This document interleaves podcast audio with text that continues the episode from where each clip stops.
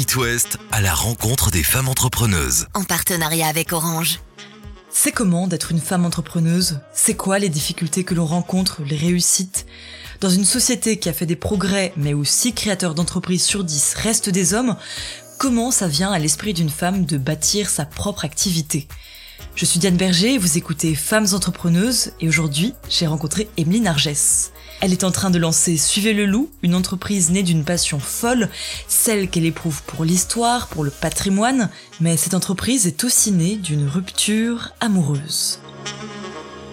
Je me suis retrouvée euh, célibataire. Je me suis retrouvée toute seule pour aller visiter des châteaux. Et je me suis dit, c'est un peu dommage. Alors, c'est très sympa de visiter tout seul on peut lire tous les panneaux qu'on veut sans que l'autre personne s'ennuie à côté, donc c'est super. Mais par contre, ben, on a personne pour partager des anecdotes, dire ah tiens ça c'est marrant, t'as vu ça Et du coup, je trouvais ça un petit peu dommage. Et je me suis dit que ça pourrait être sympa d'avoir une plateforme où on dit bah voilà euh, tel jour je vais visiter euh, tel site, euh, des anciens termes, un château, un site naturel. Et est-ce que quelqu'un veut venir avec moi? Souvent, dans l'imaginaire collectif, on a l'idée que avec la rupture, c'est la fin de la vie. On ah oui. on mange de la Gundas pendant trois jours sur son lit. Est-ce qu'on pourrait revenir un peu là-dessus sur le fait que ben, oui, bien sûr. une rupture amoureuse peut être un moteur pour lancer une activité? Qu'est-ce bah qui s'est passé dans votre tête en fait? À quoi ça ressemblait ce déclic? La rupture s'est très bien passée. ça faisait sept ans qu'on était ensemble et on s'entend toujours très bien. Mais comme il était dans la restauration, c'est un métier qui est très très prenant. Il a énormément de talent, donc moi j'ai voulu le suivre et le supporter. Donc je me suis dit allez on va créer un resto. Et voilà, ça s'est vraiment très bien passé. Mais du coup, la restauration, c'est travailler le week-end.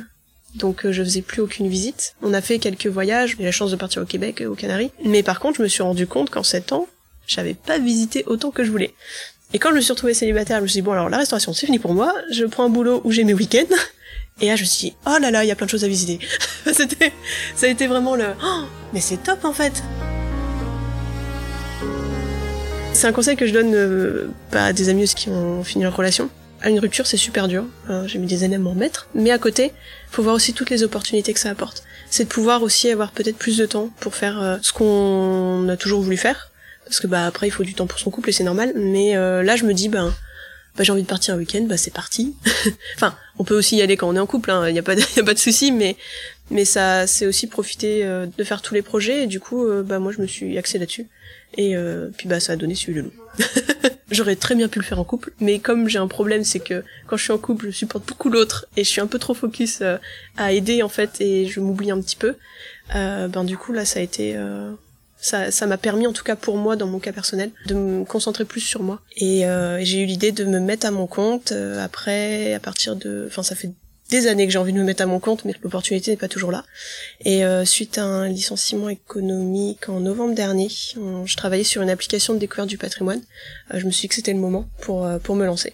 Suivez le loup, il y a deux parties. La grosse partie que j'aimerais vraiment bien développer, c'est de faire une communauté pour visiter ensemble des sites du patrimoine.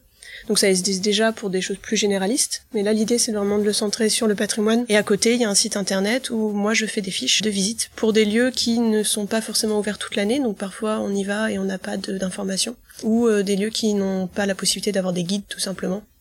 Le but c'est pas de remplacer des vrais guides, hein, c'est vraiment de faire un complément en fait euh, à côté. Ça peut être quoi comme lieu par exemple? Moi l'exemple que j'aime beaucoup c'est le prieuré Saint-Étienne. Donc c'est à côté de Guerre où j'habitais avant. Un tout petit bâtiment paumé au milieu de la campagne. Faut dire ce qui est, c'est assez compliqué à trouver euh, les premières fois. Au sud de Brocéliande. Et à l'intérieur du bâtiment, il y a des peintures murales qui sont magnifiques. Euh, de l'époque romane, c'est superbe. Euh, vraiment, il y en a, y en a très peu dans cet état de conservation. Et grâce à l'application, on a toutes les photos et toutes les explications qui vont pouvoir contenter aussi les gens qui, bah, qui sont là un peu par hasard, mais qui veulent en savoir plus. Donc le but, c'est de mettre à dispo dans les, les chambres d'eau, tout ça, des, des guides, des, des parcours pour que les gens se disent ah mais en fait il y a plein de trucs à faire et en plus pas loin de chez enfin pas loin d'où je suis d'aller moins loin. Le but, c'est aussi de surfer un petit peu sur cette vague d'un tourisme un peu plus responsable. Je suis restée en sous-marin assez longtemps, euh, le temps de me dire euh, c'est ça qu'il faut que je fasse, euh, vraiment d'affiner les, coins et tout. Et, au, moment de se lancer, vous vous êtes senti comment? J'étais bien. satisfaite. Non, en fait, vraiment, bah, ça, ça, a donné un coup de boost, quoi. C'est, c'est très gratifiant, je trouve, de pouvoir commencer à mettre en œuvre son projet de se dire que bah voilà, je crée mon propre projet et en plus, ça va permettre à plein de gens de vivre des super expériences. Et si comme Emeline, vous aimez le patrimoine local et les découvertes improbables, vous pouvez retrouver son projet sur le site suivez-le-loup.com. À la rencontre des femmes entrepreneuses, une série de podcasts originaux Paris Ouest en partenariat avec Orange.